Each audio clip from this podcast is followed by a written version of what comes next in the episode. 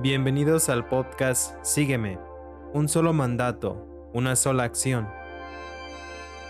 ¿Te has preguntado alguna vez por qué lo que lees en la Biblia es diferente a lo que ves a tu alrededor? ¿Te preguntas cómo hacer la voluntad de Dios y cómo conocer su propósito contigo?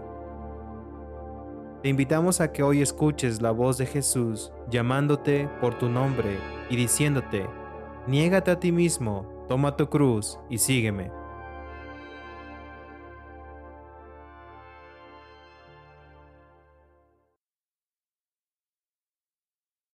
Bienvenidos al podcast. Hoy estamos hablando de cuánto dinero necesita uno para ser misionero. Vamos a ver lo que dice la Biblia. Mi nombre es David. Mi nombre es Raúl. Mi nombre es Avieser. Mi nombre es Sergio. Entonces, ¿qué piensan hermanos?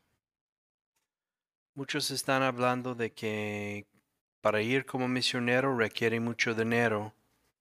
Pues, ¿qué piensan? Y más bien, pues, ¿qué dice la Biblia?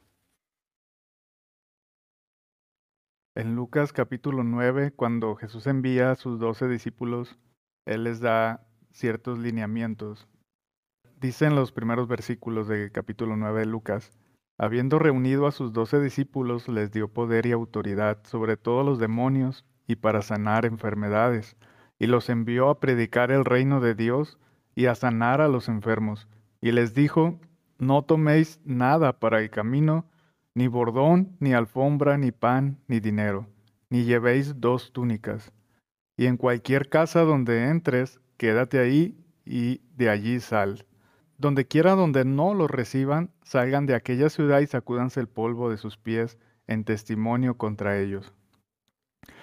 Entonces, aquí Jesús cuando envió a sus discípulos, Él no les dio una larga lista de requerimientos que necesitaban para poder salir a predicar la palabra de Dios, sino todo lo contrario.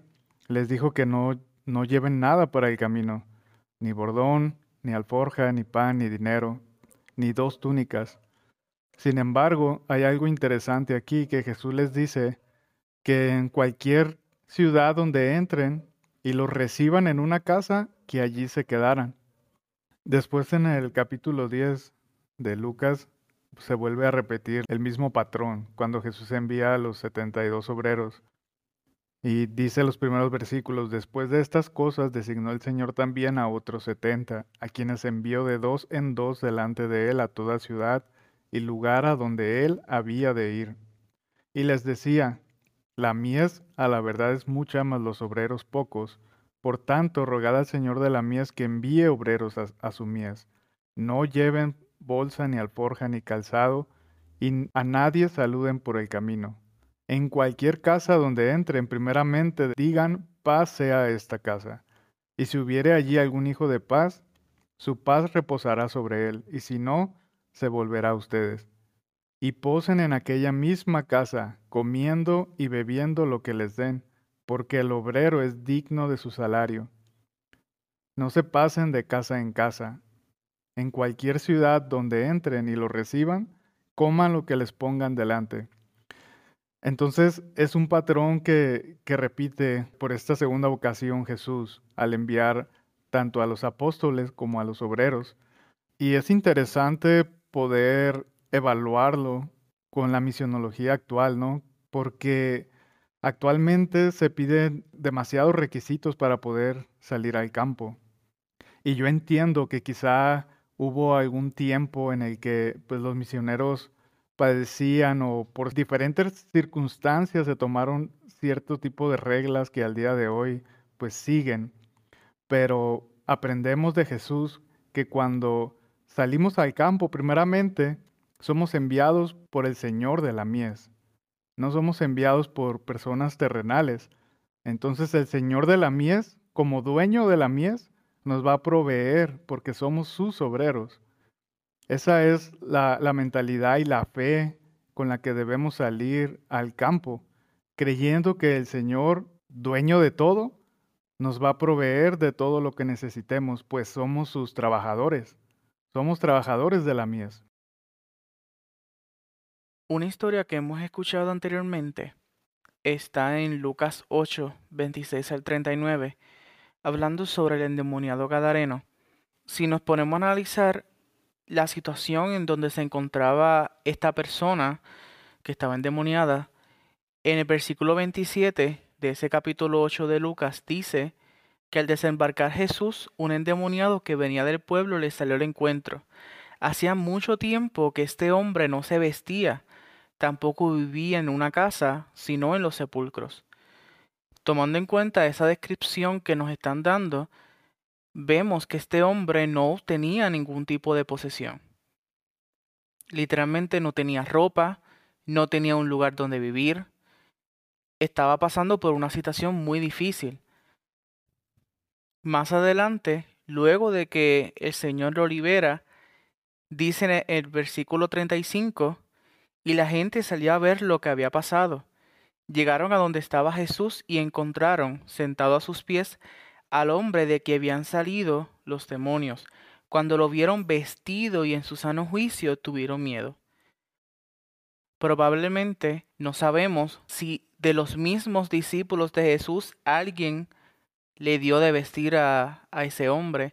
No sabemos si su familia después apareció para recibirlo. Eso es algo que no se menciona en la palabra.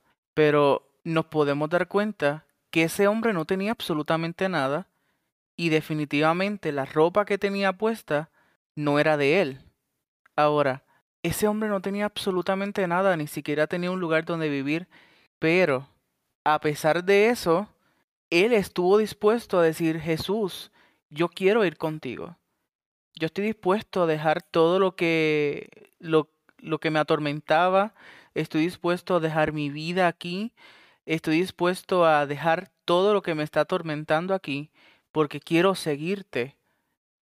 Y Jesús lo envió para predicarle no solamente a su gente, sino también a todos los pueblos cercanos. Jesús nunca le preguntó si tenía algo, si necesitaba dinero, si necesitaba algún tipo de posesión. Según la historia, lo único que él tenía ahora, además de su milagro, es una pieza de ropa que le tuvieron que haber dado. Eso era todo lo que tenía. Y aún así, efectivamente sabemos que él sí fue y predicó el Evangelio en esos lugares. Así que, si tomamos en cuenta eso, no necesitamos absolutamente nada para cumplir con la gran comisión. Él hizo su parte de la gran comisión, sin tener absolutamente nada, sin necesitar dinero, entonces, ¿por qué nosotros, aún leyendo estas historias en la Biblia, solamente las utilizamos como historias bonitas para enseñarles a, los niños, pero no tomamos en cuenta la enseñanza que nos está transmitiendo esta historia? El Señor hizo algo por nosotros, hizo algo por cada uno de nosotros. Todos éramos pecadores y aquí en la historia dice, Él era un hombre pecador, pero luego del milagro, Luego de que el Señor lo restauró, Él simplemente hizo lo que, lo que debía hacer. Al igual nosotros fuimos rescatados, tenemos un pasado difícil, cada uno de nosotros. Quizás no padecimos de lo mismo, quizás no tuvimos las mismas luchas, pero el Señor nos libertó y no fue en vano. Tenemos una tarea que hacer. Así como este hombre abandonó todo lo que lo ataba a esta tierra para cumplir con la misión que el Señor le había encomendado, nosotros tenemos que hacer lo mismo. En Lucas, Mateo y Marcos, Jesús da estas instrucciones al enviar a los doce.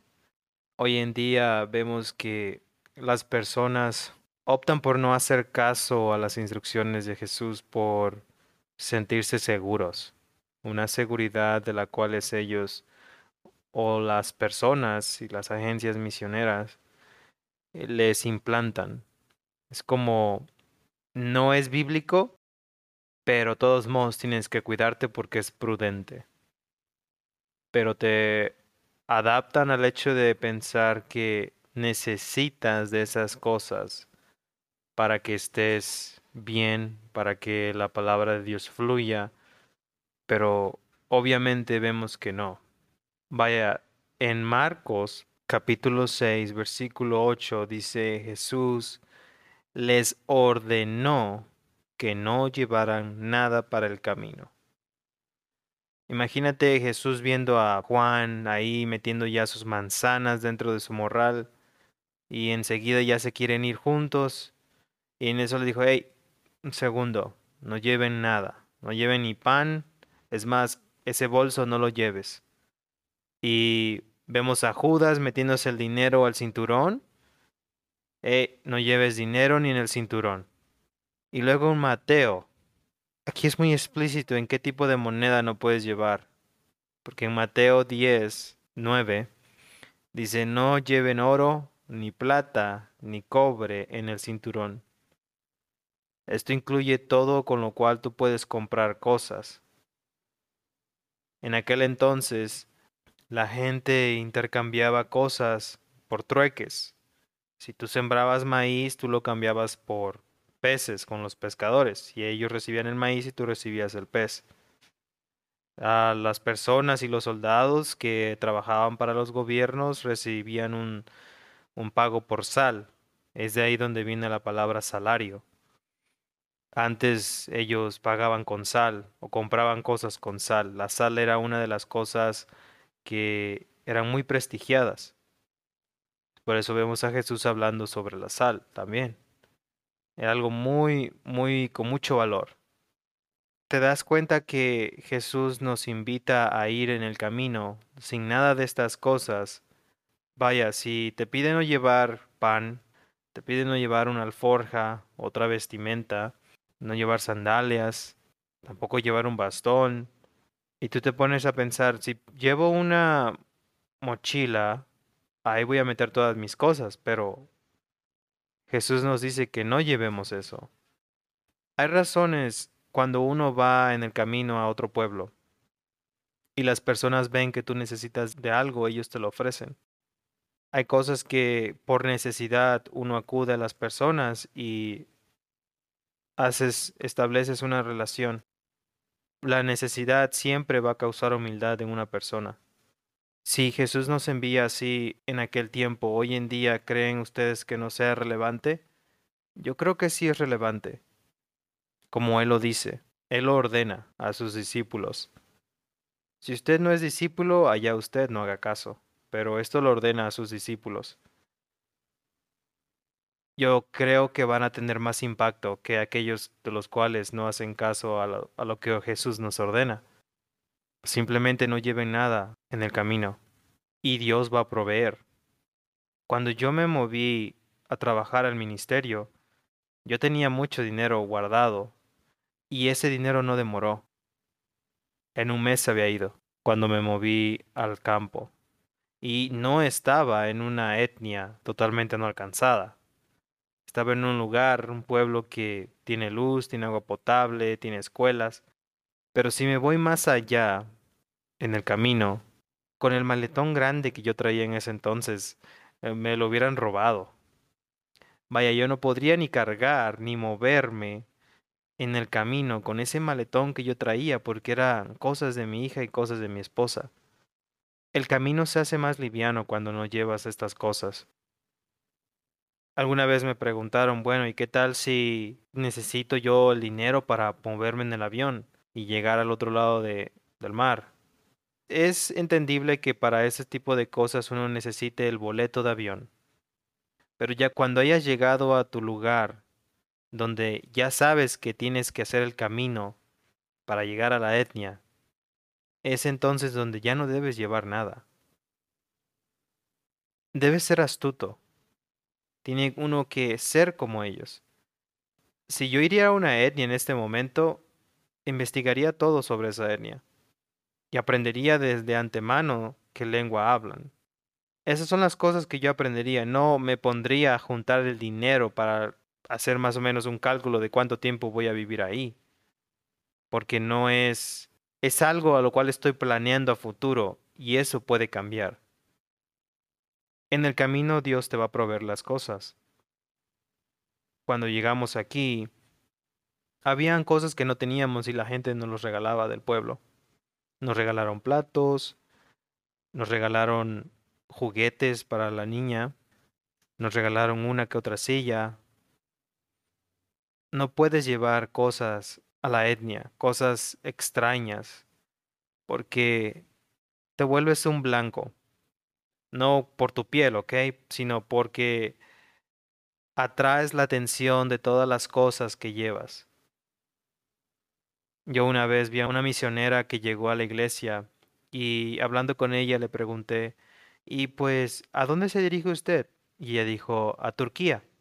Voy a ayudar a las mujeres que están en las calles. Y ella iba a cuidar a esas mujeres. Ella había dejado su negocio, ella había dejado su carrera, todo, y ya estaba preparándose aprendiendo el inglés en Estados Unidos para poder ir a Turquía.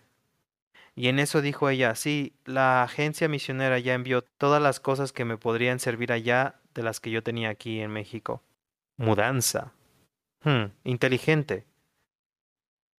Pero te haces un blanco. Tengan mucho cuidado con ponerte a hacer estas cosas porque si llegas a ser un blanco, tu ministerio está en peligro.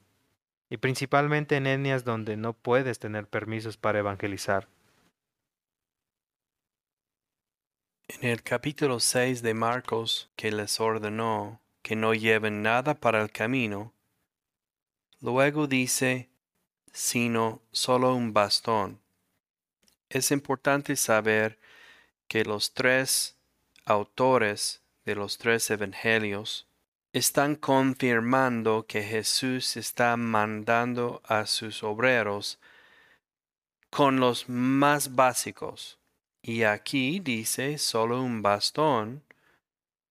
Y pues lleven sandalias, pero no dos modas de ropa. Y no sabemos por qué aquí es diferente que los otros versículos. Puede ser que eso fue una ocasión y otra ocasión dijo otra cosa. Pero el sentido en el griego aquí es una palabra que se llama kat-om-e. Significa que no deben adquirir o obtener cosas extras. Si tomas todos los versículos y todo el cuerpo del Nuevo Testamento, porque en otros versículos hasta Jesús dice, y en Lucas 14, versículo 33 dice, de la misma manera, cualquiera de ustedes que no renuncie a todos sus bienes no puede ser mi discípulo.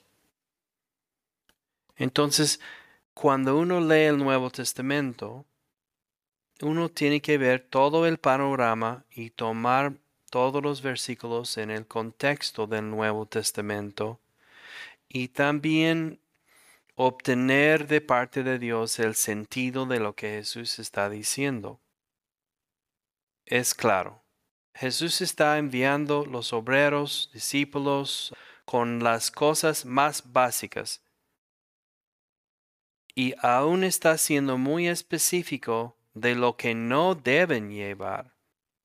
Bueno, el bastón está ahí y mucha gente tiene mucho problema con este bastón, pero la verdad, hay miles de etnias en el mundo que todavía siguen esperando sus obreros y estamos haciendo debate sobre el bastón. Entonces, ¿realmente tenemos un corazón de llegar a donde no ha llegado el Evangelio?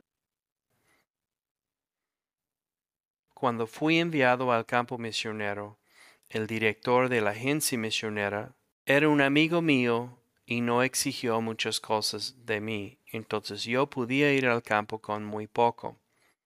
Luego, años después, cambió el director de la agencia misionera y ellos, como no me conocieron, abrieron el archivo y vieron que yo no tenía todo el apoyo mensual que la agencia misionera requiere y me cortaron. Eso fue en 2015 y mi amigo que estaba trabajando conmigo también cortaron a él. Este No cortaron el encargado de la agencia en el país donde yo estaba sirviendo, pero esa es otra historia. Y él tampoco cumplió con todo ese dinero mensual. Hoy en día hay agencias misioneras que están pidiendo que los misioneros que tienen 60 mil dólares al año de apoyo. Y yo sé que las agencias misioneras en América Latina, en España, Portugal, Brasil, no tienen ese, ese, nivel de requisitos, pero sí están siguiendo ese mismo patrón. Y pues en un mano tenemos el Nuevo Testamento que Jesús está diciendo que vamos con lo más mínimo de cosas, no tratando de uh, regresar para adquirir más. Lleva lo que está en sus manos y se pone muy específico de lo que no debemos llevar y dinero nunca está mencionado. La única vez que menciona dinero está en Lucas capítulo 22, versículo 35 a 37. Y a ellos dijo, Cuando os envié sin bolsa, sin alforja y sin calzado, ¿os faltó algo? Ellos dijeron, nada. Y les digo, pues ahora el que tiene bolsa, tómala, y también alforja. Entonces aquí es claro que Jesús envió a sus obreros sin estas cosas, pero sobre la marcha los adquirieron. Y ahora Él está diciendo, si tienes una bolsa, está bien. ¿Por qué? Porque lo conseguiste sobre el camino. Pero hoy en día, pues los requisitos de la congregación local o de tu agencia misionera o de tu escuela de capacitación son tan altos que yo conozco personas que siguen girando y girando en viajes, visitando iglesias, tratando de levantar suficiente dinero mensual para poder ir al otro lado del mundo. Y hay que pensar, porque cuando tú llegas al otro lado del mundo, tú tienes que seguir levantando esas cantidades de dinero cada mes. Y estos son requisitos. Y Jesús nunca puso un requisito sobre los obreros. ¿Tú crees que Jesús está preocupado por su apoyo mensual? ¿El Padre Celestial está preocupado que no vas a tener suficiente en el campo? Todas esas entidades y organizaciones siguen exigiendo al candidato misionero dinero mensual y hemos perdido varias generaciones de candidatos misioneros por esas enseñanzas. ¿Cuándo vamos a ver el Nuevo Testamento como nuestro manual? Porque hoy en día lo que funciona donde no ha llegado el Evangelio, en etnias remotas, donde no hay luz eléctrica, donde no hay comunicaciones, allí es donde va a funcionar mucho mejor la misionología de Jesús. Justamente estaba pensando en ese versículo que acaba de leer, en donde Jesús les hace esa pregunta y efectivamente nosotros podríamos pensar que posiblemente pasaron algún tipo de necesidad o pasaron algún tipo de situación difícil, pero ellos mismos dicen, realmente no, nos, no tuvimos ninguna necesidad, porque efectivamente pues fue útil el hecho de no llevar dinero, fue útil el, hecho de no llevar cosas extras para el camino que al fin y al cabo no iban a necesitar. Y eso me pone a pensar en que nosotros tenemos una ambigüedad en el creer que Cristo es nuestro suplidor. Nosotros sí decimos que confiamos en Dios, decimos y predicamos que Él es nuestro sustento, decimos que Él es el que nos provee, pero en el momento de la realidad, cuando tomamos nuestras decisiones, nosotros queremos tomar el control absoluto de cómo hacer las cosas. Nosotros no podemos pensar que lo que está diciendo la palabra no es para nosotros por el simple hecho de que no creemos que si tú no tienes dinero, no vas a pasar necesidad, porque creemos en nosotros mismos de que la responsabilidad de nuestra supervivencia es de nosotros. Pero la realidad que nos dice la palabra es que el que sostiene nuestra vida no somos nosotros, es Cristo, es Dios. Ahora, no es algo que solamente Jesús mencionó, aún en el Antiguo Testamento también. En Salmo 37, versículo 25 dice, He sido joven y ahora soy viejo, pero nunca he visto justos en la miseria, ni que sus hijos mendiguen pan. Prestan siempre con generosidad, sus hijos son una bendición. Apártate del mal y haz el bien, y siempre tendrás donde vivir, porque el Señor ama la justicia y no abandona a quienes le son fieles. Aquí no está diciendo que los que confían en Dios van a tener mucha riqueza y van a vivir en lugares de prestigio. Está diciendo que aquellos que confían plenamente en Dios nunca van a pasar necesidad y siempre van a tener un lugar donde vivir. Significa que si nosotros estamos dispuestos a dejar lo que tenemos y a hacer la voluntad del Padre, siempre vamos a tener algo con qué subsistir. Sea que tengamos simplemente una, una hogaza de pan, sea que simplemente podamos comer una fruta ese día, sea simplemente que lo que tengamos como techo sea una caja de cartón, pero tenemos algo donde vivir, tenemos algo para comer. Y aun si no lo tenemos, la justicia de Dios siempre está presente.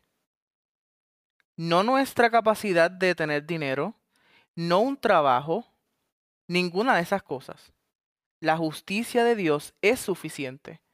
Y muchas veces tomamos la decisión de necesito esta cantidad de dinero, pero voy a pasar necesidad en esta área. Estamos poniendo nuestra capacidad de encontrar dinero por encima de la capacidad que tiene Dios de obrar para poder nosotros cumplir su propósito. Si nosotros estamos trabajando para Él, en la misma palabra dice, en estos versículos dice, que Él se va a encargar de todas esas cosas. La justicia de Dios siempre va a estar con nosotros. A la medida en que nosotros sigamos poniendo como excusa el dinero como una razón para no ir al campo misionero, es la medida en que nosotros estamos desconfiando de lo que puede hacer Dios. Y lo digo por experiencia, no solamente porque, porque soy misionero, mis padres fueron misioneros. Y sabemos mi familia lo que es pasar necesidad. Mis padres fueron misioneros por varios años. Ellos nos tuvieron tanto a mi hermano como a mí. Y el lugar donde vivíamos ni siquiera era un lugar rico. Nosotros pasamos necesidades. Habían veces que ni siquiera teníamos que comer. Habían veces donde ni siquiera teníamos agua para bañarnos. Habían veces que pues simplemente lo que teníamos era lo que la iglesia o lo que nuestros vecinos nos daban. Pero eso nunca fue una razón para no cumplir el propósito de Dios en ese lugar. Eso no era una razón para nosotros abandonar el campo o incluso para simplemente recoger nuestras cosas y regresarnos a nuestra casa.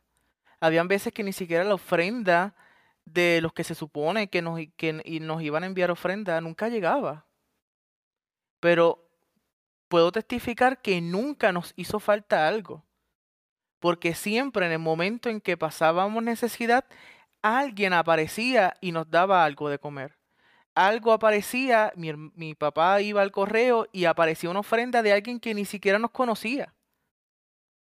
Y eso es en el caso de que estemos en un lugar donde se use dinero. Significa que nunca nos va a faltar algo. Y aun si nos falta algo, Cristo es suficiente. Nosotros estamos sustituyendo nuestra confianza en Dios por nuestra confianza en las cosas de este mundo. en nuestra necesidad, en nuestro dinero, en nuestra comida. Cuando al final de cuentas, lo que se supone que cubra, lo que se supone que llene el vacío, lo que se supone que sea nuestra totalidad, es Cristo, no las cosas de este mundo, no las cosas que nos pueden hacer falta. Y aun si pensamos que nos va a hacer falta, es porque ya estamos predestinados a que Cristo no va a ser suficiente, a que Cristo nos va a abandonar, a que Cristo nos va a dejar en una necesidad. Ya estamos predestinados a que vamos a ser abandonados por Cristo en su campo. Ya estamos predestinados a una desconfianza en lo que Dios puede hacer. Lamentablemente es una mentalidad que hemos creado, que hemos seguido alimentando a través de los años. Pero es algo que poco a poco tenemos que desaprender. Cristo es suficiente. No necesitamos ninguna otra cosa. En Mateo 10, lo mismo del versículo que estamos hablando, versículo 9, dice, no lleven oro, ni plata, ni cobre en el cinturón, lo cual ya hablamos, no llevar dinero, nada, ni billete, ni un quinto en el camino, ni bolsa para el camino, ni dos mudas de ropa, ni sandalias, ni bastón, porque el trabajador merece que se le dé de su sustento. Nos está llamando trabajadores, ¿ok? Obreros, es lo que somos. Como las abejas que trabajan día y noche. Ellas reciben de lo que cosechan, de ese néctar que tienen que alimentar a los bebés y así seguir el sistema. Usted tal vez diría, pero ¿qué vamos a comer? ¿Y con qué, vamos a comprar agua? ¿Y qué vamos a beber? ¿Y qué, qué no, con qué nos vamos a vestir? ¿Que no Jesús nos dijo que no solo de pan vive el hombre? Y también que no nos dice en Mateo 6 que de nada sirve preocuparse. En el versículo 31 dice, así que no se preocupen diciendo, ¿qué comeremos? ¿O qué beberemos? ¿O con qué nos vestiremos? Los paganos andan tras todas estas cosas, pero el Padre Celestial sabe que ustedes las necesitan. Más bien, busquen primeramente el reino de Dios y su justicia, y todas estas cosas les serán añadidas. Por lo tanto, no se angustien por el mañana, el cual tendrá sus propios afanes. Cada día tiene ya sus problemas. Como dice Abieser que sus papás pasaron hambre, yo también pasé eso. Y mi hija también pasó eso. Todo lo que yo traigo puesto hasta el día de hoy, todo se me ha regalado. La playera que traigo es una playera que me regalaron en la preparatoria en los Estados Unidos. Y esa playera aún la tengo. Y seguirá y seguiré utilizándola. Dios me la ha dado, yo la seguiré utilizando. La ropa que tiene mi esposa, que tiene mi hija, los incrédulos la han aportado. Dios ha suplido en todas mis necesidades, en todo momento. Si usted no se prepara para estar al 100% dependiendo de Dios, usted tiene que soltarse de todas esas necesidades y comodidades que tiene.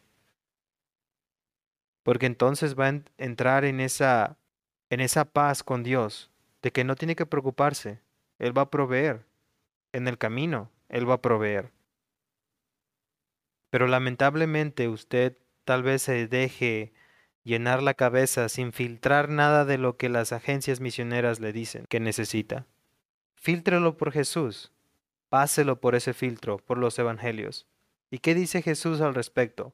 Jesús, que conoce a todas las naciones, no la agencia misionera que no sabe ni cuántas naciones hay en el mundo. O lo que dice su pastor y ni siquiera sabe que es una etnia totalmente no alcanzada.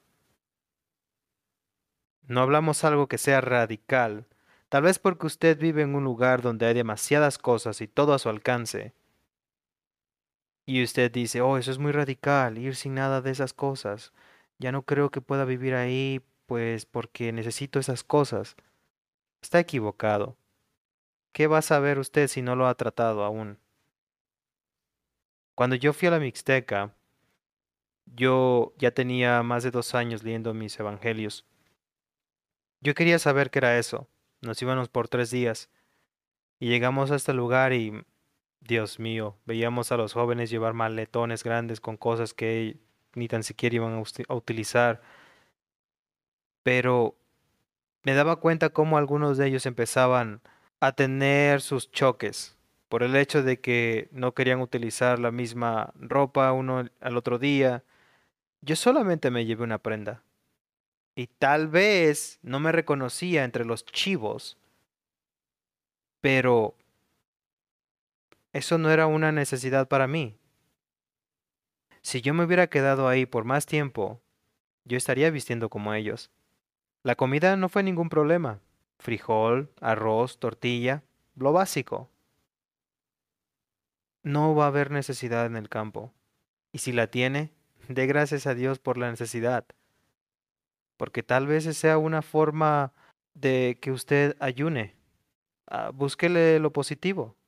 Además, ¿qué son 80 años en la tierra? No se comparan al vivir una eternidad. ¿Y que no ya somos salvos? ¿Y que no ya vivimos en Cristo? Y como Cristo resucitó, vivimos y estaremos con Cristo en la gloria. Entonces, ¿por qué preocuparse y por qué tener miedo a lo que te puede esperar en el campo? O a lo que te puede pasar en el camino si no llevas estas cosas. No tiene caso. Simplemente es obedecer. Las instrucciones ya no las dieron. Hay que obedecer las instrucciones. Explícitamente. Dios va a bendecir eso.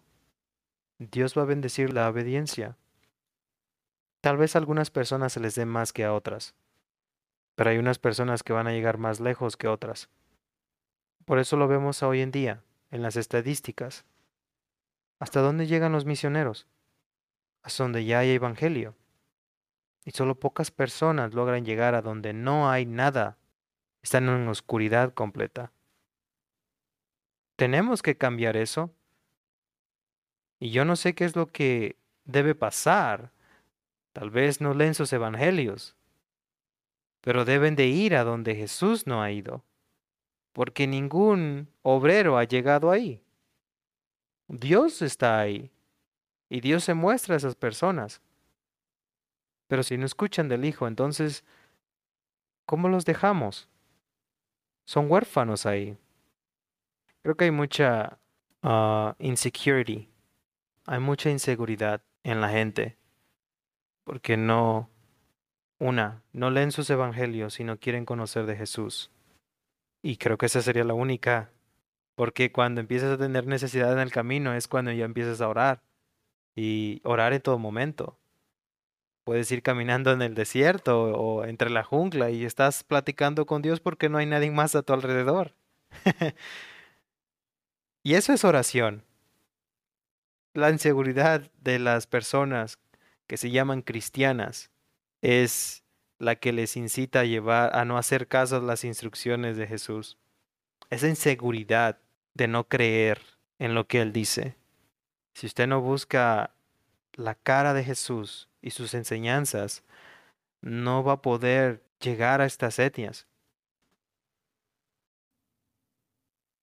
Cuando Jesús envía a los 72 obreros y les, antes de darle las instrucciones de no llevar nada para el camino, Jesús les dice que la, la mies es mucha y los obreros son pocos y que tenemos que rogar al Señor de la mies para que envíe obreros a, su mies.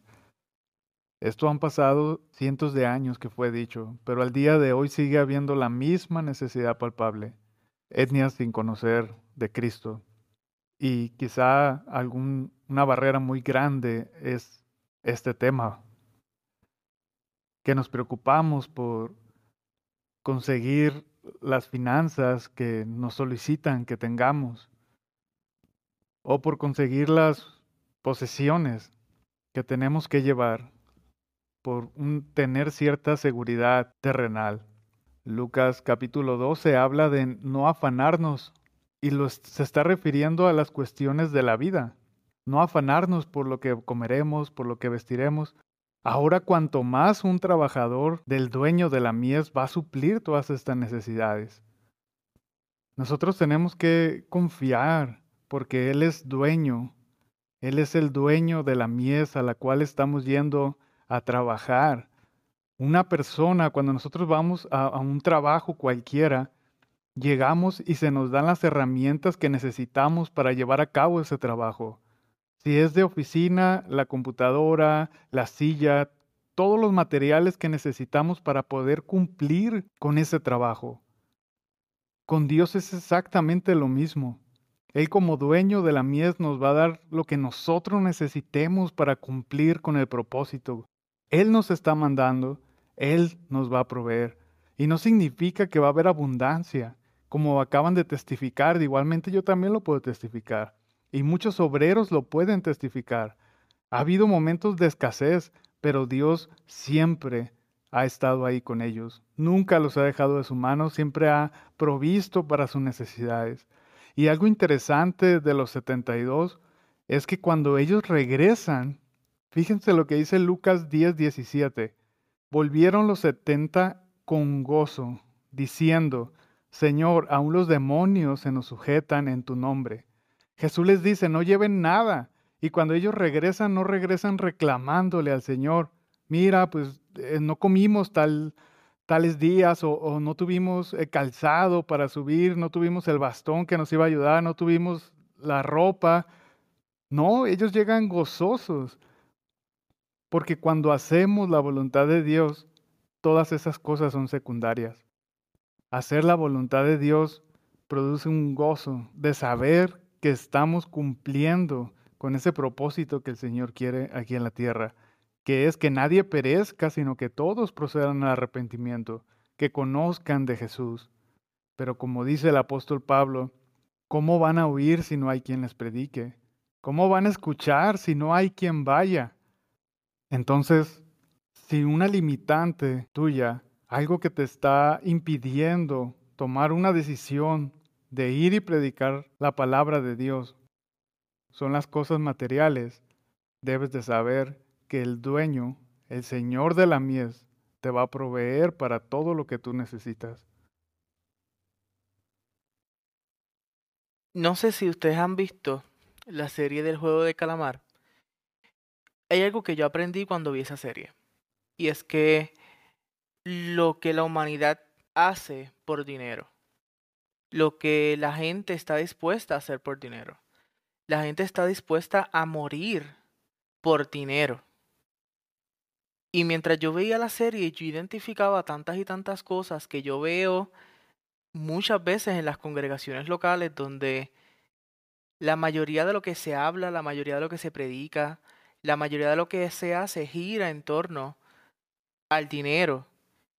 Y hemos creído y hemos predicado que el dinero es algo demasiado fundamental para la vida y la existencia del ser humano. En muchos casos lo es, pero para cumplir la voluntad de Dios no necesitamos eso. ¿Estamos dispuestos a sufrir?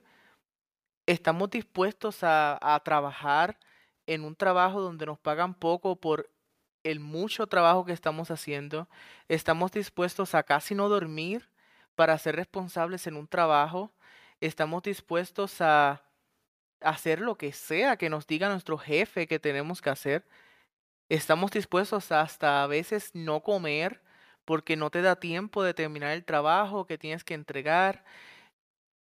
Están dispuestos a hacer todo eso por algo que al final de cuentas pues lo utilizaste para pagar un bill y ya, ya no tienes más nada.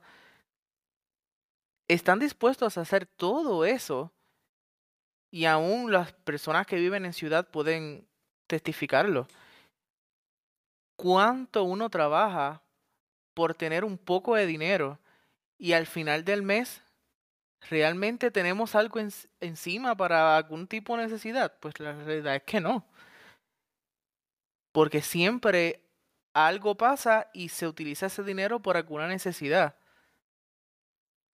Y estamos dispuestos literalmente a hacer lo que sea por tener un poco de dinero en nuestro banco. pero ni siquiera podemos sacrificar esa vida para hacer la voluntad del Padre. Estamos exigiendo a Dios que nos pague mucho más por hacer un trabajo que es nuestra responsabilidad, pero no nos importa que nuestro jefe o la compañía en que estemos trabajando nos maltrate, nos deje sin comer, sin dormir, por un poco de dinero nada más. Estamos sirviendo al dinero en vez de a Dios. Y Dios es claro con eso. Es lo mismo que dice en Lucas 16, 13. Ningún sirviente puede servir a dos patrones. Menospreciará a uno y amará al otro, o querrá mucho a uno y despreciará al otro. Ustedes no pueden servir a la vez a Dios y a las riquezas. Y la realidad es que eso hemos hecho. Hemos apreciado más el dinero, lo que nos provoca el dinero, el estatus en donde nos pone el dinero, que a servir a Dios. Estamos sirviendo a dos señores. Hemos menospreciado la voluntad de Dios, hemos menospreciado el dejarlo todo por Él. Hemos menospreciado lo que Él ha hecho por nosotros, lo que Él ha hecho por ti. Pero preferimos pasar trabajo, preferimos pasar hambre, no dormir, por amor al dinero. Entonces no digamos que somos cristianos. No digamos que estamos dispuestos a morir por Él. No digamos que queremos todos los beneficios que nos dice la palabra que vamos a tener si lo abandonamos todo. Cuando al fin y al cabo, cuando el Señor nos llama, en su cara le decimos que no, porque no queremos abandonar nuestros estudios, no queremos abandonar tu trabajo, no queremos abandonar todas esas cosas. Cuando yo decidí comunicar a mi familia que quería ser misionero, yo no conocía muy bien la palabra misionero, pero yo había tomado una decisión de ayudar al reino de Dios en algo, que no fuera simplemente congregaciones locales o estando donde ya hay mucho evangelio. Y ir a acudir a una iglesia simplemente los domingos y ser partícipe de eso. Mi familia fue mi, mi primer enemigo. Ellos me decían que pues es que a dónde vas a ir tienes que trabajar. Empezando la inseguridad. Y es lo primero que Jesús nos dice.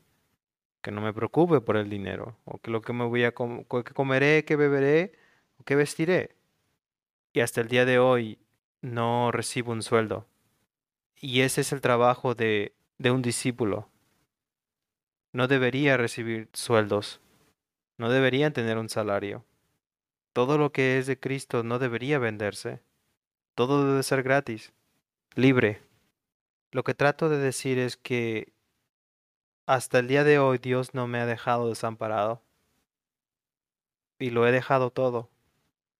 He dejado tierras, he dejado a mi mamá y a mi papá, he dejado mi familia. Mi esposa me quiso seguir. Con ella vino mi hija. Pero si ellos no me hubieran seguido, yo de todos modos me hubiera ido a hacer la voluntad del Señor. Porque la voluntad del Señor es mucho más grande que cualquier otra cosa.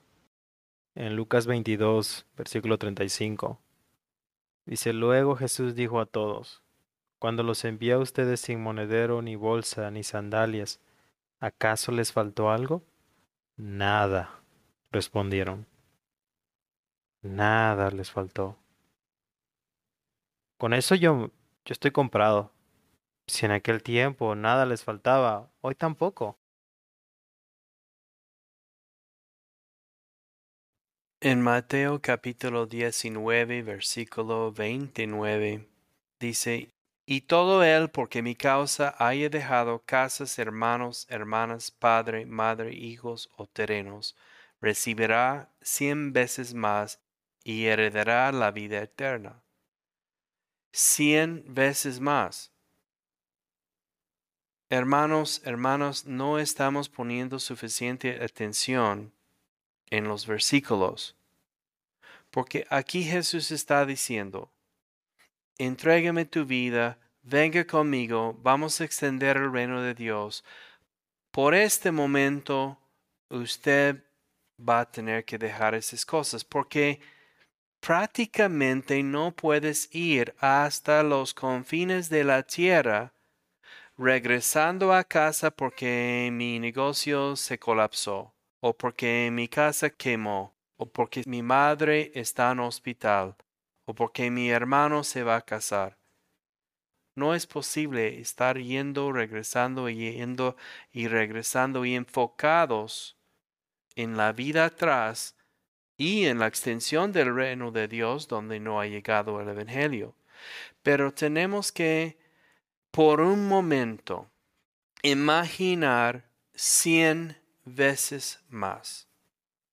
Porque no hay ninguna empresa y no hay ninguna carrera en este mundo y no hay ninguna inversión sobre su dinero en este mundo que te puede dar cien veces más. En ninguna bolsa de valores hay esa oferta. En ninguna empresa del mundo. Con ninguna carrera. Hasta llegando a ser presidente de su país, no se puede ofrecer cien veces más sobre su inversión. Entonces, aquí Él nos está asegurando aquí en esa tierra tal vez vas a sufrir sin esto, sin aquello. En primero de Corintios capítulo 4 versículo 11, pues no es un mensaje de prosperidad, hermanos. Y Pablo está diciendo, hasta el momento pasamos hambre, tenemos sed, nos falta ropa, se nos maltrata, no tenemos dónde vivir con estas manos nos matamos trabajando. Ese es versículo 12, imagínate. Si nos maldicen, bendecimos, si nos persiguen, lo soportamos. Eso no es un mensaje de alguien que está prosperando financieramente. Mi esposa me dijo hoy que en una conferencia a nivel continente, alguien dijo que la gente está prefiriendo oír una prédica de un pastor o alguien en línea que leer sus Biblias. Mira, esto no es un mensaje de prosperidad aquí en este mundo, pero cien veces es cien veces. Y si nuestro Mesías nos dice cien veces, es cien veces.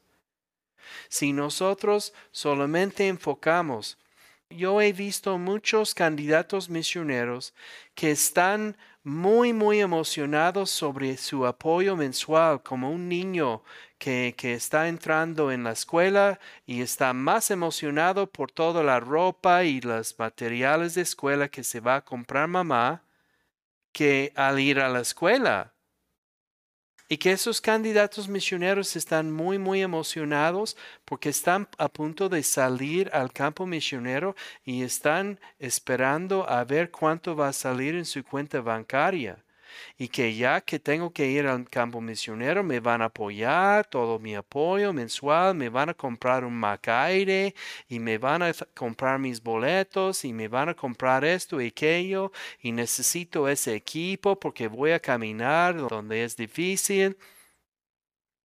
Y son como niños antes de la Navidad. Pero la estadística nos muestra las congregaciones locales están aportando 2 o 3% máximo de sus finanzas al movimiento misionero. Pero al otro lado, nos están diciendo que necesitamos mucho dinero para ir al campo. Es totalmente incongruente. ¿Cuándo vamos a regresar a los evangelios y tomarlos en serio? Por favor, ¿dónde está su corazón?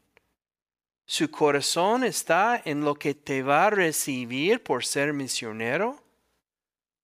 Mira, muchos misioneros regresen de campo porque la gente no me querían apoyar con todas mis finanzas que me dijeron que necesito mensual y regresaron a casa. Muchos misioneros regresen de campo porque no tienen su apoyo mensual? Por favor. La estadística nos muestra y los estudios que han hecho sobre el envío misionero nos han mostrado. El misionero que va a campo va a tener que depender de Dios. Entonces, hermanos, si tú realmente quieres ir al campo, vas al campo porque el amor de Cristo nos obliga. Y ese amor es un amor de sacrificar su vida para sus amigos. Serán sus amigos en Afganistán. Serán sus amigos en Pakistán. Serán sus amigos en la India. Serán su familia en Indonesia. Serán sus familiares en China. Allí están esperando y son ser humanos como nosotros. Dinero no entra aquí. No tiene nada que ver con esto. El enfoque no está en eso. Cuando hice uno de los primeros viajes a un lugar remoto, llegué a un pueblito antes. Y yo no tenía mucho dinero, muy poco.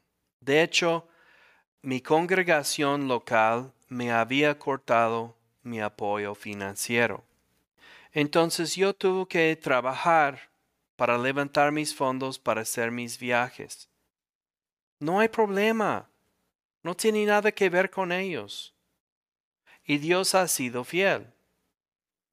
Fue suficiente para el apóstol Pablo. Él tuvo que trabajar cuando la iglesia no aportó.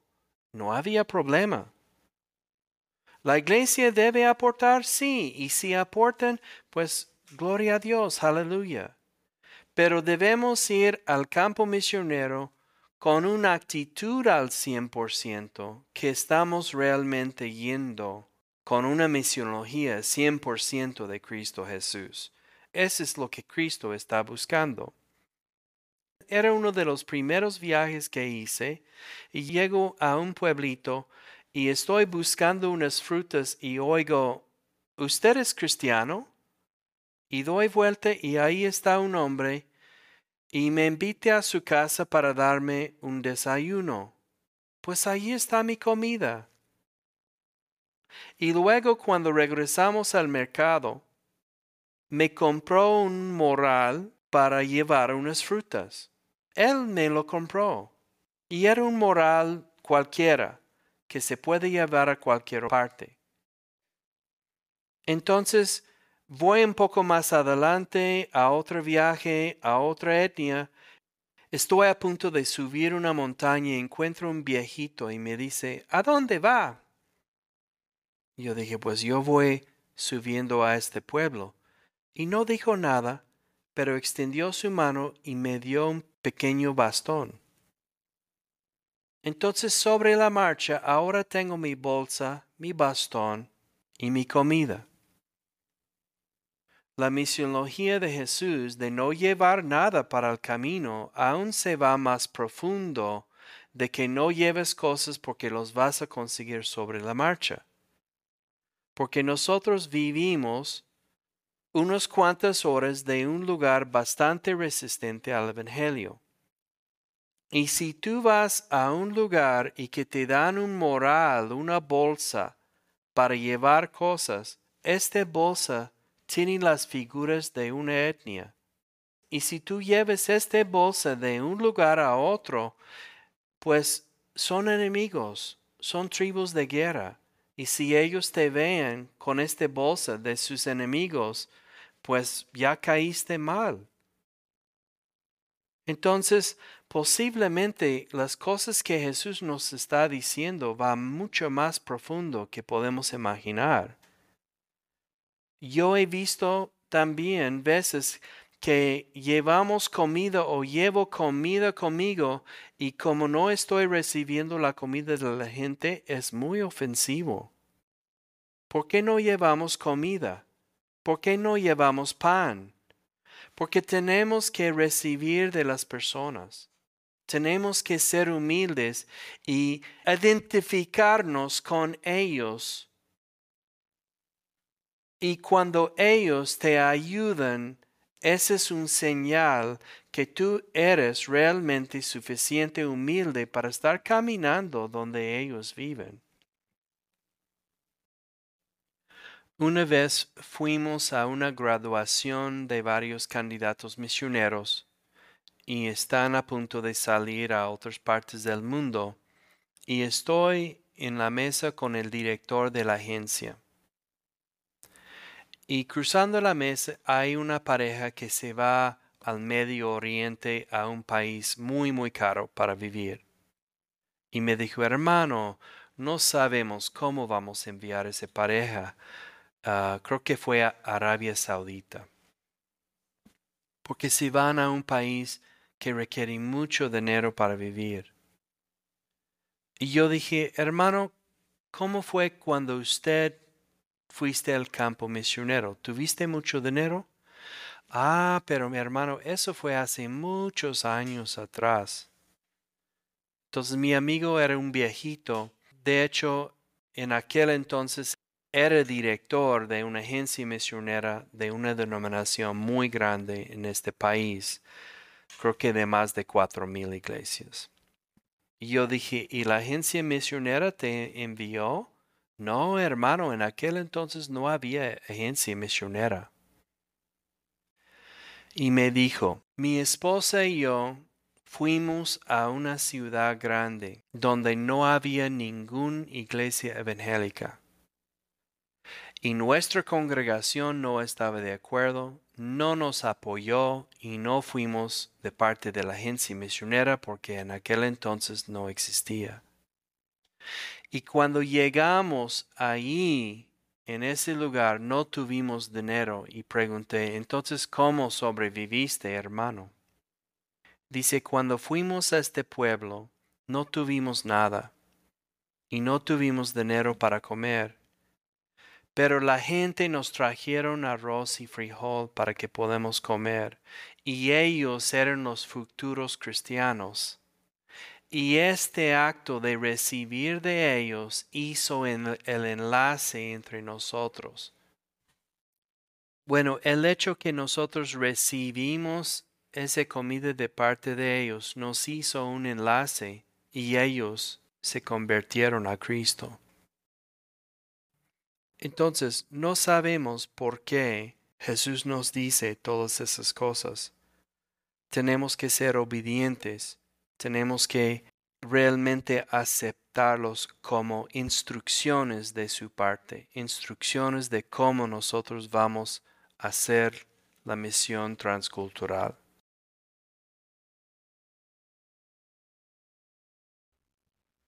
El apóstol Pablo es un ejemplo para nosotros de cumplir la voluntad de Dios, el propósito de Dios. Él dice en Filipenses 4:12, sé vivir humildemente y sé tener abundancia.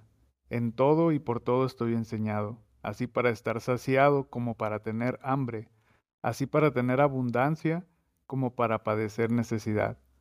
Todo lo puedo en Cristo que me fortalece.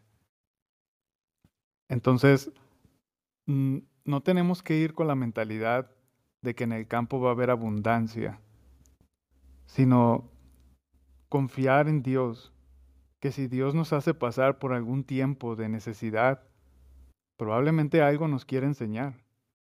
Quizá algo falta crecer algo en nosotros. Pero como dice el apóstol Pablo, todo lo puedo en Cristo que me fortalece.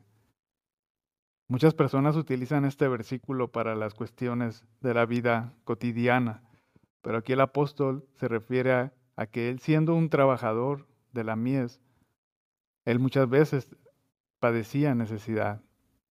Sin embargo, la provisión de Dios y la fortaleza de Dios siempre, siempre estaban con él. Vamos a cerrar este podcast con una oración.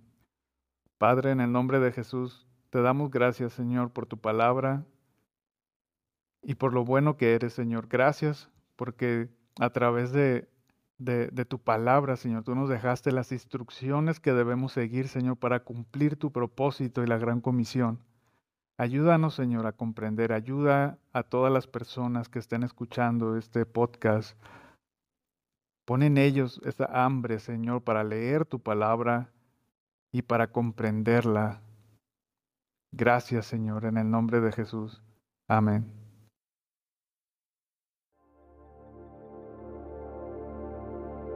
Hemos llegado al final de este episodio. Esperamos que este mensaje haya sido de bendición para tu vida. Si te interesa conocer más sobre las misiones, te invitamos a escuchar nuestro álbum sobre la base bíblica de misiones. Por otro lado, si te interesa capacitarte como misionero transcultural, escríbenos a través de misionestransculturales.gmail.com y visita nuestra página web misionestransculturales.org. Este ha sido el podcast Sígueme, un solo mandato, una sola acción.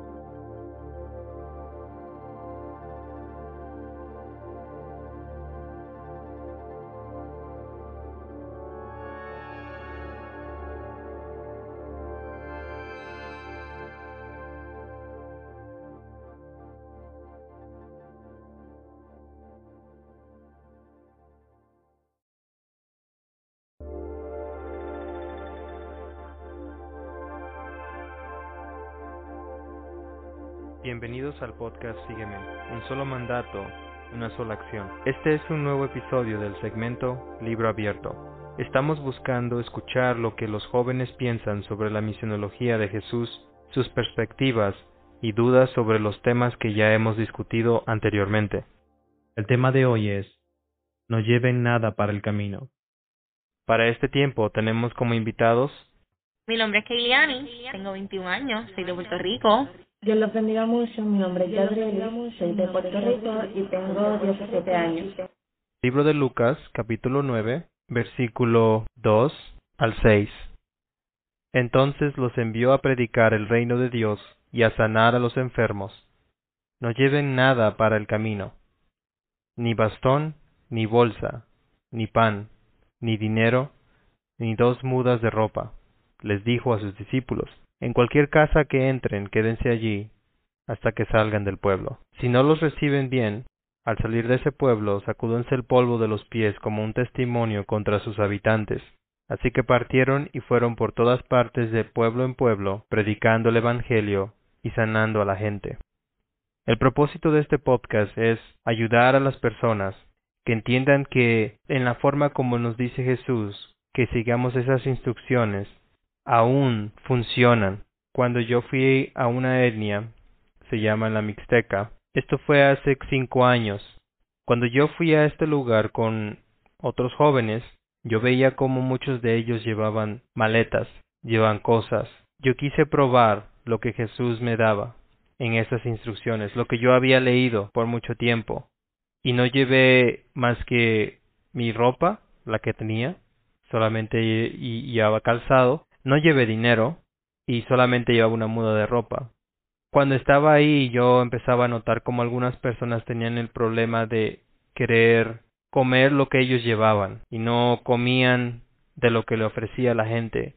Habían actitudes que los jóvenes tenían con respecto a la limpieza. En este lugar, como es un lugar que hace frío, ellos no podían darse el lujo de bañarse y llevaban toallitas sanitarias para hacer su limpieza.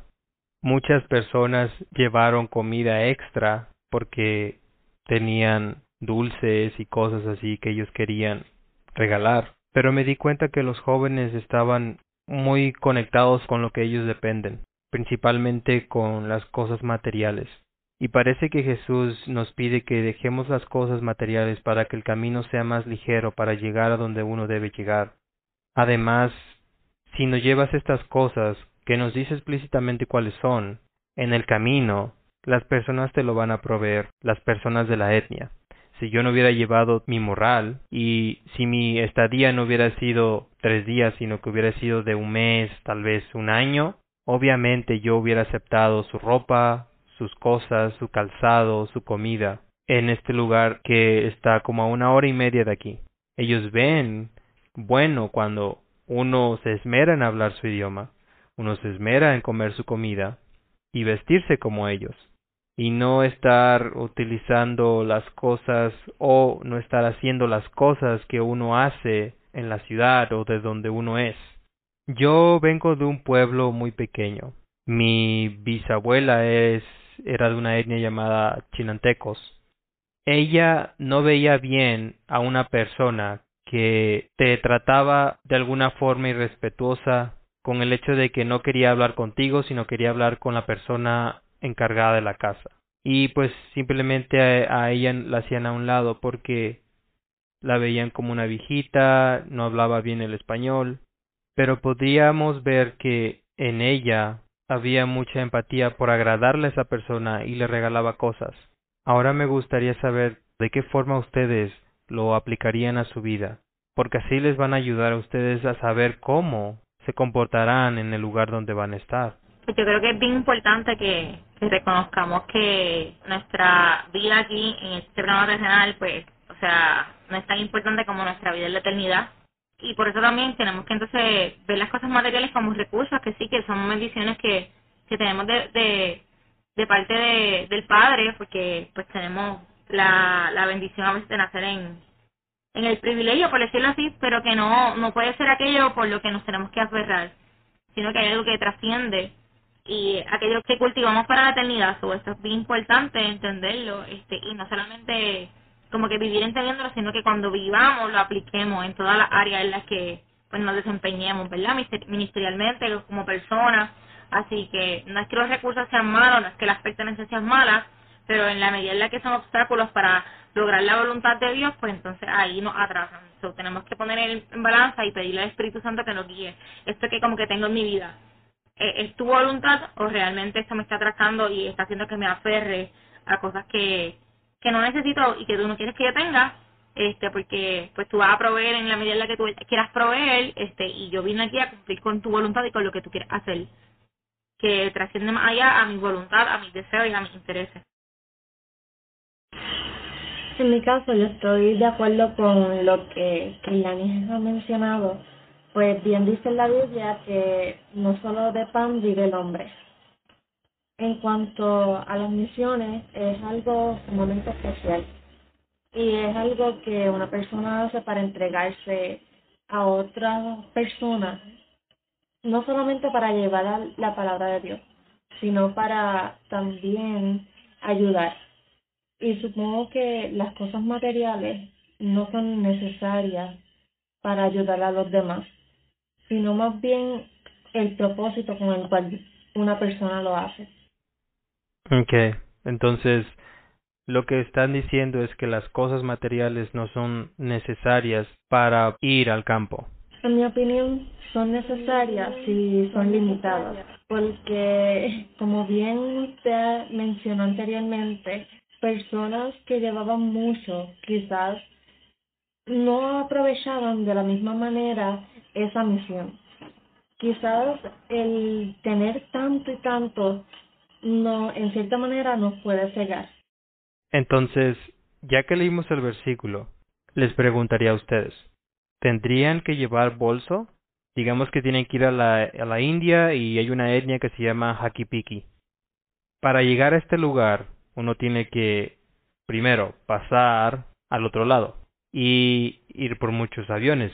Pero una vez en la India no vas a poder entrar con visa como misionero. Tendrías que entrar de una forma turística y simplemente perderte dentro. O podías entrar ilegalmente por otro país vecino por medio de la frontera. ¿Cuál sería su opción de ustedes? Yo creo que el llevar bolso no, es indispensable, o sea, una cosa que sea una necesidad. Si, si dentro de las posibilidades se puede hacer y, y no impide para nada, ¿verdad? Este, el cumplir con la misión, pues no está mal, ¿verdad? Porque son recursos y son beneficios. Pero si realmente impide, obstaculiza o retrasa el propósito este y la, la voluntad de, de Dios y el hecho de que yo pueda hacer la misión de manera eficiente, efectiva, que pueda alcanzar la vida, que no vaya a también a poner mi confianza en lo que llevo, porque una de las cosas que tenemos que tener cuidado es que, por ejemplo, ¿por qué estoy llevando tanto en, en el bolso, en la maleta o en el bulto? Porque no creo que como que Dios va a proveer o porque dependo completamente de, los artículos que estoy llevando. Ahí entonces estamos convirtiendo eh, eh, esos artículos en nuestro ídolo, en aquello es lo que dependemos, ¿verdad? Tenemos que tener mucho cuidado, pero no creo que los recursos sean malos, pero si me impide y me obstaculiza de alguna forma hacer lo que Dios quiere y llegar a este país, en este caso la India, y a la etnia específica que mencionaste, pues entonces no debería llevarlo. Yo concuerdo con la señorita Kilanis, pero también está el hecho de que nosotros como seres humanos en ocasiones también necesitamos. Podemos llevar cosas, podemos llevar una mochila, pero todo con manera muy moderada, porque bien todo en exceso este puede ser perjudicial. ¿Cómo se debería llevar un bolso en lugares donde no existen esos bolsos? Digamos que llevan una mochila a esta etnia. ¿Creen que ustedes que estarían siendo como un punto de ponerse en peligro por el hecho de que están atrayendo la atención? Pues yo creo que viéndolo de esa forma, como que tenemos que también que ser cuidadosos. Y esto me acuerda mucho a cuando hablamos de la antropología. Cuando, por ejemplo, en la antropología las personas iban al trabajo en el campo para poder estudiar una etnia, alguna cultura, pues trataban de integrarse este de la mayor manera posible, por lo que empezaban a comer la misma comida que estas personas comían o comen, empezaban a hacer parte de, y parte de eso era pues despojarse de, de muchas de sus pertenencias yo no, no creo que como que tengamos que diferenciarnos en, en esa parte nosotros como misioneros porque de hecho estamos entrando en otra cultura, estamos entrando en una etnia específica. So, si, por ejemplo, el hecho de que lleve un bolso este puede poner en peligro o puede provocar cualquier obra de la caña, por ejemplo, envidia, celos, disensiones, pues entonces tenemos que ser cuidadosos con eso. Ya tenemos que es un bolso, es un bastón, pan, dinero, y ropa. ¿Cuál sería la que ustedes les costaría un poco cuando ya se encuentren en el camino no llevarlas? Pues yo creo que, que como seres humanos, ¿verdad? Este, una de nuestras necesidades básicas es el alimento y yo creo que el no depender de eso, de que quizás a veces no, nos vamos con la certeza de que vamos a comer y podemos pensar que porque vamos a ir a una etnia no sabemos cómo, o sea, cómo vamos a subsistir y quizás el dejar el alimento es un poco difícil. El entender que dependemos de Dios completamente porque pues es una necesidad, un lujo este que tenemos como seres humanos y entonces el poner nuestra confianza plena en, en Cristo es parte de la fe, ¿verdad? Pero es algo que humanamente también es difícil, no podemos este pintarlo solamente como algo bien bonito, sino que sabemos que en nuestra humanidad a lo mejor el dejar el alimento, el agua, cosas que a lo mejor creemos que son vitales y en las que quizás ponemos también nuestra confianza en lugar de ponerla en Dios, ¿verdad? Que, que siempre está. En mi caso, considero que como bien está el hecho de la comida, también tenemos que tener la mente abierta y pensar que al lugar que vamos, vamos a ayudar, pero también a conocer respecto a, esta cultura y sobre esta etnia. Considero que posiblemente lo que necesitemos sean este, objetos de personales como la ropa ya que no estamos seguros si en esta etnia las personas podrían compartir con nosotros este tipo de cosas, aunque es algo vital. Pero considero que más bien serían usos de personales. A la etnia que mencioné en este lugar es un lugar muy pobre. Las familias están constituidas por al menos de cinco hasta siete miembros en una sola familia. Por lo tanto, los niños y las niñas no cuentan con todas esas cosas que en nuestro caso contarían. Yo sé que hay muchas personas del otro lado en lugares evangelizando o siendo misiones no se comportan de la forma como es la etnia, o sea, no comen como ellos o tienen cosas especiales o tienen que vivir en un lugar especial para ellos simplemente por el hecho de que son misioneros o porque así la iglesia o quien los envió los puso para que estuvieran en un lugar con una casa, tal vez hasta con internet, aunque en el pueblo no haya internet, pero ellos sí tienen internet y muchas otras cosas. Lo que tratamos de comunicar es que entendamos que no importa lo que hoy tenemos, lo que Jesús nos dice que nos tenemos que quitar para el camino. Cuando lleguemos a ese lugar, si no llevamos algo con que sostenernos, la persona ahí en esa línea no los va a obsequiar. De la madera, de lo que ellos piensan es bueno y haces una relación. Si tú no llevas comida, bueno, pues ya pasaste mucho tiempo hambriento. Tal vez podemos poner a pensar que pasar hambre es una forma obligada a poder ayunar. Es una oportunidad para ayunar. Y si llegas al lugar y no llevas el pan, obviamente una persona te va a ver, humildemente te tienes que acercar y pedir de comer. Y eso va a hacer relación. Si tú no llevas una bolsa o un bolso, obviamente en el bolso vamos a llevar cosas, no es simplemente porque vamos un bolso y, y ya. Simplemente que nos dice un bolso, pero dentro de ese bolso siempre hay cosas, lo cual es el pan, el dinero, y puedes hasta llevar la muda de ropa ahí. Si no llevas el bolso, obviamente no vas a llevar lo demás. El dinero. ¿Quién cree que en una etnia que es remota, que es muy lejos de la ciudad, va uno a poder cambiar dólares o poder cambiar pesos? Y eso, ¿van a saber ellos qué es eso? O tal vez la etnia ni tan siquiera utilice ninguna moneda, simplemente intercambien entre ellos cosas. Y la ropa. Lo que usted utiliza es muy conocido y se cataloga como algo occidental. Cuando llegas a una etnia, ellos utilizan su ropa. Tal vez utilicen ropa que fue donada por algún tipo de personal del gobierno, pero no es ropa que está limpia, no es ropa de marca o no es ropa que la vayan a desechar.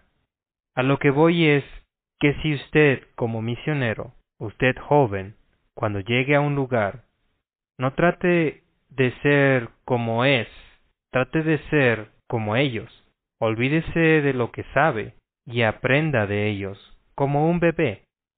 Y así va a empezar a crecer confianza, relación y principalmente va a empezar a compartir del Evangelio con esa etnia.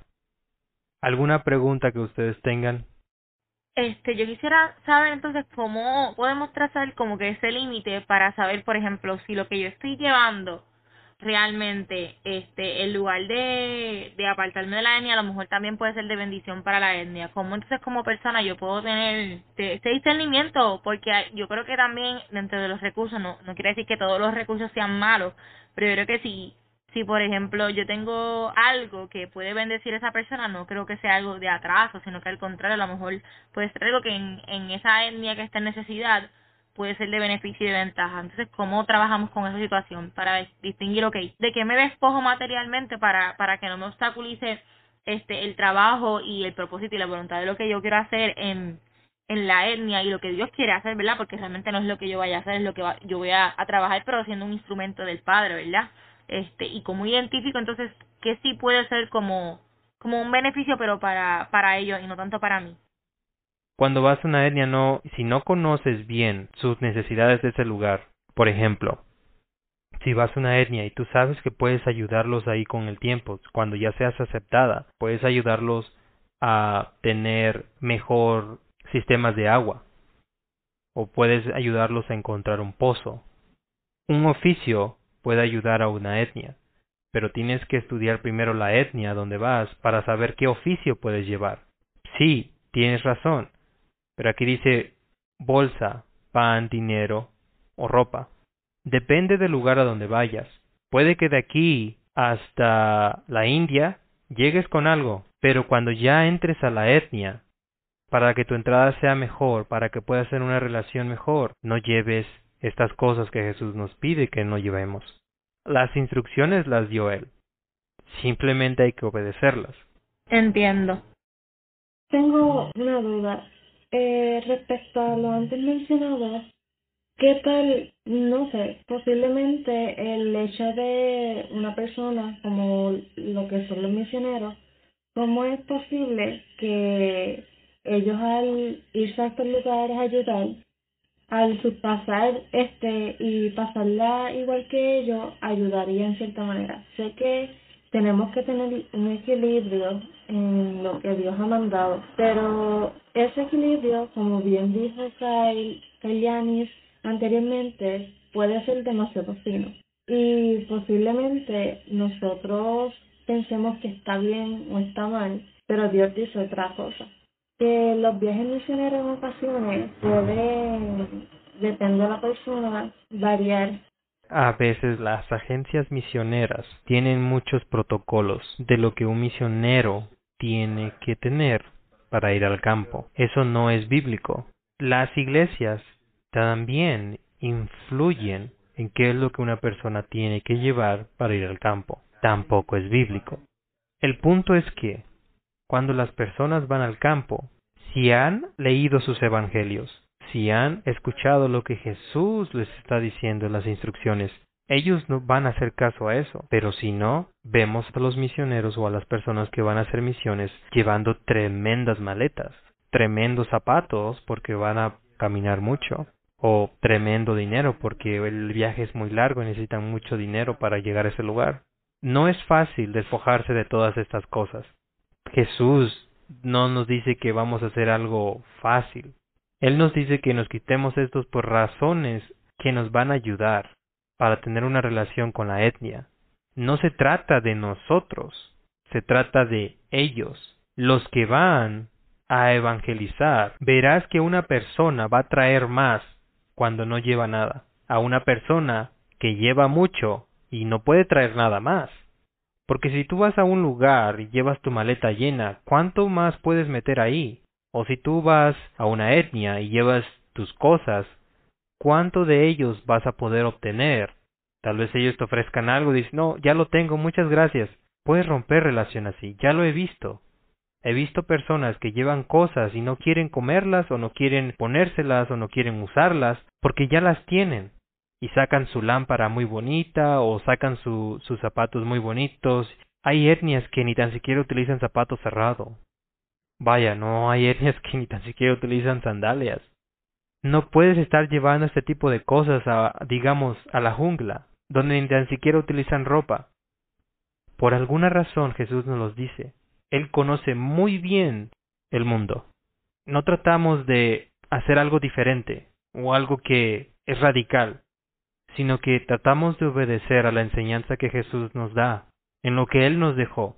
Como dijo el Padre, este es mi Hijo amado, con quien estoy muy complacido. Escúchenlo, y así lo haremos. Dios les bendiga. Dios les bendiga. Dios les bendiga mucho más. Gracias por su tiempo y esperamos que este episodio haya sido de bendición para su vida. Aquí en Libro Abierto queremos escucharlos. Por favor, compártanos sus dudas a través del correo electrónico. Si desea participar del segmento Libro Abierto, escríbanos e inscríbase a través de media.etnopedia.org. Este es el podcast Sígueme.